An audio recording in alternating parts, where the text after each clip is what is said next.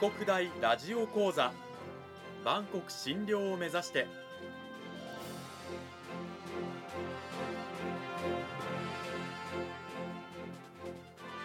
番組タイトルにある万国診療とは世界の架け橋を意味する言葉です。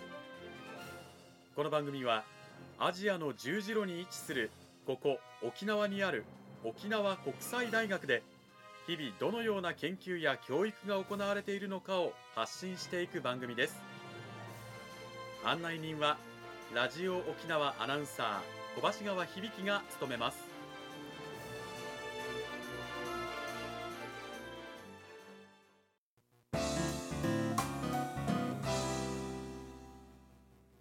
沖国大ラジオ講座。今週からは2週にわたって沖縄国際大学産業情報学部産業情報学科の上原千歳先生を迎えてお送りします。上原先生よろしくお願いします。よろしくお願いします。さて講義タイトルの前にまずは先生の自己紹介からお願いします。はい、えー、沖縄国際大学産業情報学部産業情報学科講師の上原千歳と申します。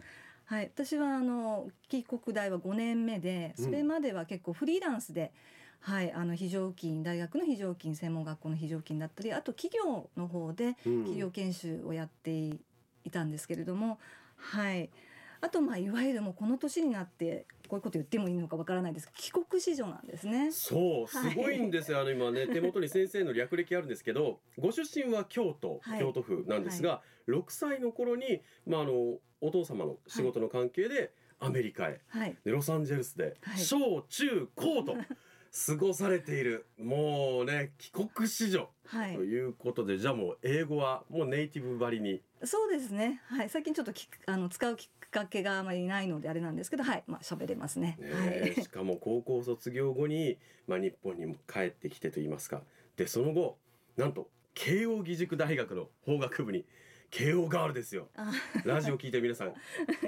すごいですねこの略歴その卒業後にさまざまな民間企業何かをこう渡り歩いて、はい、えー、そこでこう、まあ、英語を使ったりとか、はい、仕事をしながら、はい。えー、沖縄には2011年に移住、はい、2015年に沖国大のまあ講師として、はい。はい、現職に就かれているということなんですよね。はいそうです。そんな上原千歳先生をお迎えして今週から2週にわたってですね講義タイトル「今日から実践できる英単語を効率よく覚える。ボキャブラリーを増やすコツ」はい。というタイトルでやっていきたいと思います。はい、よろしくお願いします。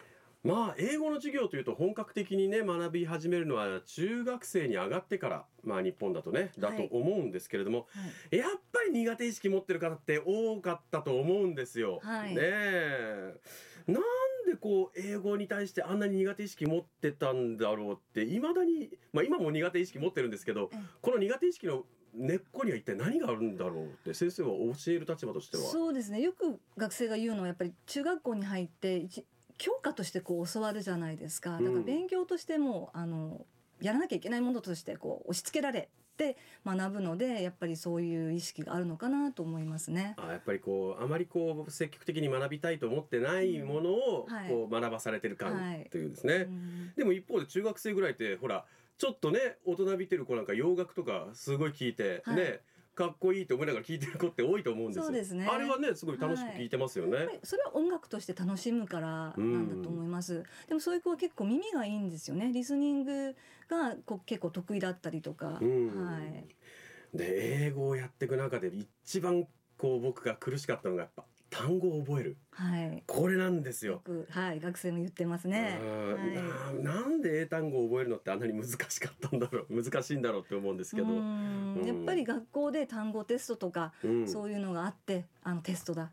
あの覚えなきゃいけないっていう意識なんじゃないでしょうかね。あとは暗記に頼ってる部分が多いのかなってちょっと思います。単語帳を作りました自分で。はい、はい。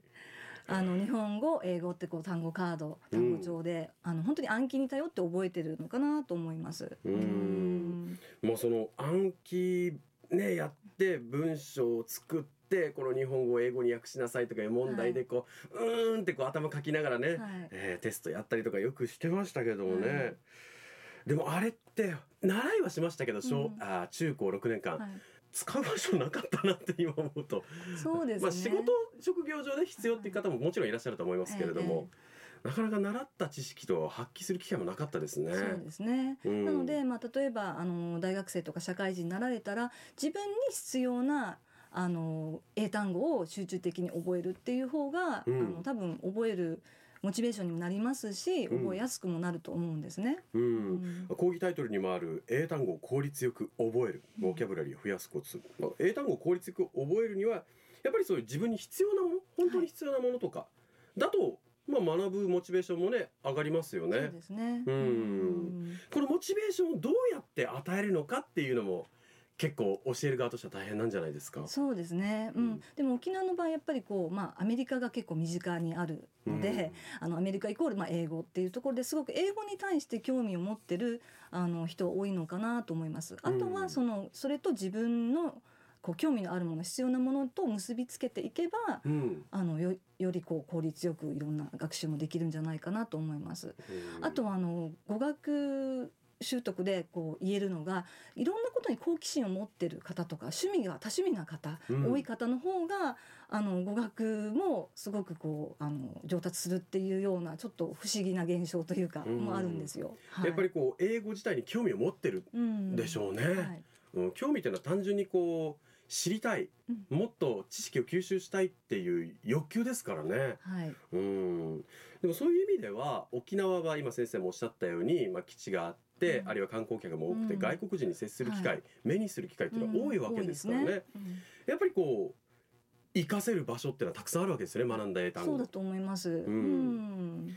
でもさっき言ったようになかなか活かす機会ないんですよね。実践の場を。はい。自ら作れないっていうんですか、授業の中では。はいだったら作ればいいじゃない ということそうなんですよ。話しかけてみるとかねそうですね。話しかけるって言うとね、えできるのって思っちゃいますけど、はい。うん単語で会話って意外とできますよね。できますよ。うんはい。まあ本当に今中学生ぐらいの英語文法の知識で全然こう会話ができると思うのでう、うんんあとはそのきっかけを作ってで実践するっていうこと。うん。あとまああの本学でもそういう試みがあるんですけど、まああの日本人同士でこうラウンジとかで英語で喋るとか、この時間は英語で喋ろうとか、お昼を食べながら喋るとか、うん。あとまあ留学生とあの language exchange っていうのをやってあのぼお互い母国語を教え合ったりとかっていうのうん。もすごく効果的だと思います。うん。うん。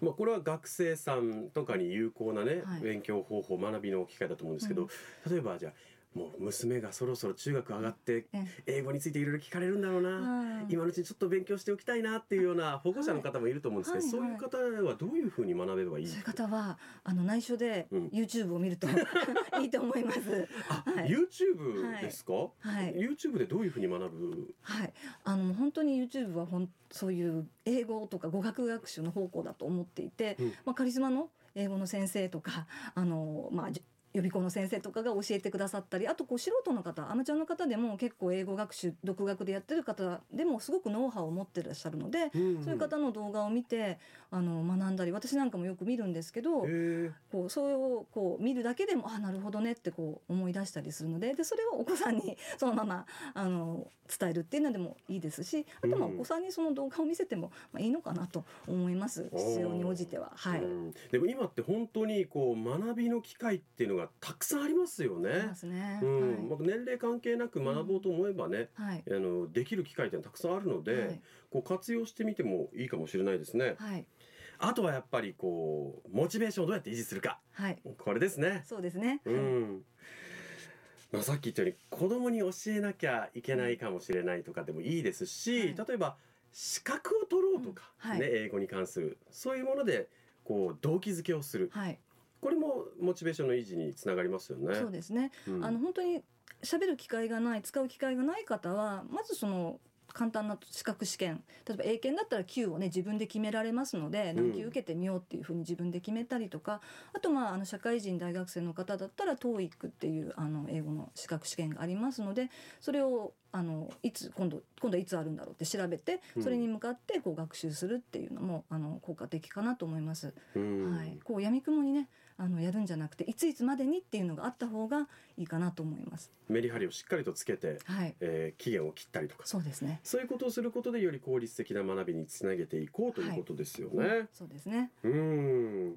まあ、あの我々英語に接する機会って実は意識すればすごく多いはずなんですよね、はい。例えば街中の看板であったりとか、はいそういうものに対するこう興味を持つだけでもはい。このモチベーション多分上がると思うんですよ。で。すね、うはい。ん沖縄なんかあの観光客がやっぱりいろんな国からいらっしゃるじゃないですか。だから、うん。パンフレットなんかでも中国語韓国語英語とかあってそれを私もらってくるんですよ。うんうん。それで日本語と英語をこう照らし合わせて見てみたりとかすると結構勉強になります。うん。はい。そうやっていく中であの少しずつ少しずつこう英語に対するこう学習意欲、はい、あるいはこうなんていうんですかね。最初構えてた英語だから学ぶの大変なんじゃないかなっていう、この気持ちのハードルがどんどん多分下がってくると思うんですよね。はい、うん、そうしてくると学びの意欲とか学びの速度っていうのは多分加速度的に上がっていくと思うので、はい、まずはこう軽く？そうですね、うん。もう身近なんだよと。周りにね、溢れてるよっていうことですよね。勉強してみようっていうのも1時間30分やるぞじゃなくて5分10分でいいよっていうね、それをこう続けていくことでまずはあの皆さん効率よく覚えるとかそういうことは、まあ、効率よく覚えるって書いてるんですけれども、はい、あの自分の中の英語に対する意識言語に対する意識というものを少し下げていく、そうですね。っていうの大事ですよね。はい。この時間は沖縄国際大学産業情報学部産業情報学科上原千歳先生にお話を伺いました。上原先生どうもありがとうございあました。りがとうございました。とかくこう中学とかに入って英語を学びますってなるとか構えてしまう子どもたちも多いと思うんですけど、まあ、日本語を学ぶのと同じような気持ちって言ったらあれですけれどもね、はい、うん、あまり身構えずにはい。学ぶっていうのは大事ですよね。そうですね。所詮言葉なので、うんはい、コミュニケーションのツールなので、うん、はい。さて来週は上原先生どういったお話を聞かせていただけるんでしょうか？はい、と来週は具体的なお話に移っていきたいと思います。あの、うん私が授業なんなんかであの実践しているボキャブラリーの覚え方ですとか、あのまあ継続どうやって継続すればあのいいかっていうようなお話につなげたいと思います。ちょっと専門的なこと、あの具体的なことをたくさん入ってくると思うんですけども、楽しみにぜひしていただきたいと思います。よ来週も上原先生引き続きよろしくお願いしますろし。くお願いします。この時間は沖縄国際大学産業情報学部産業情報学科の上原千歳先生を迎えてお送りしました。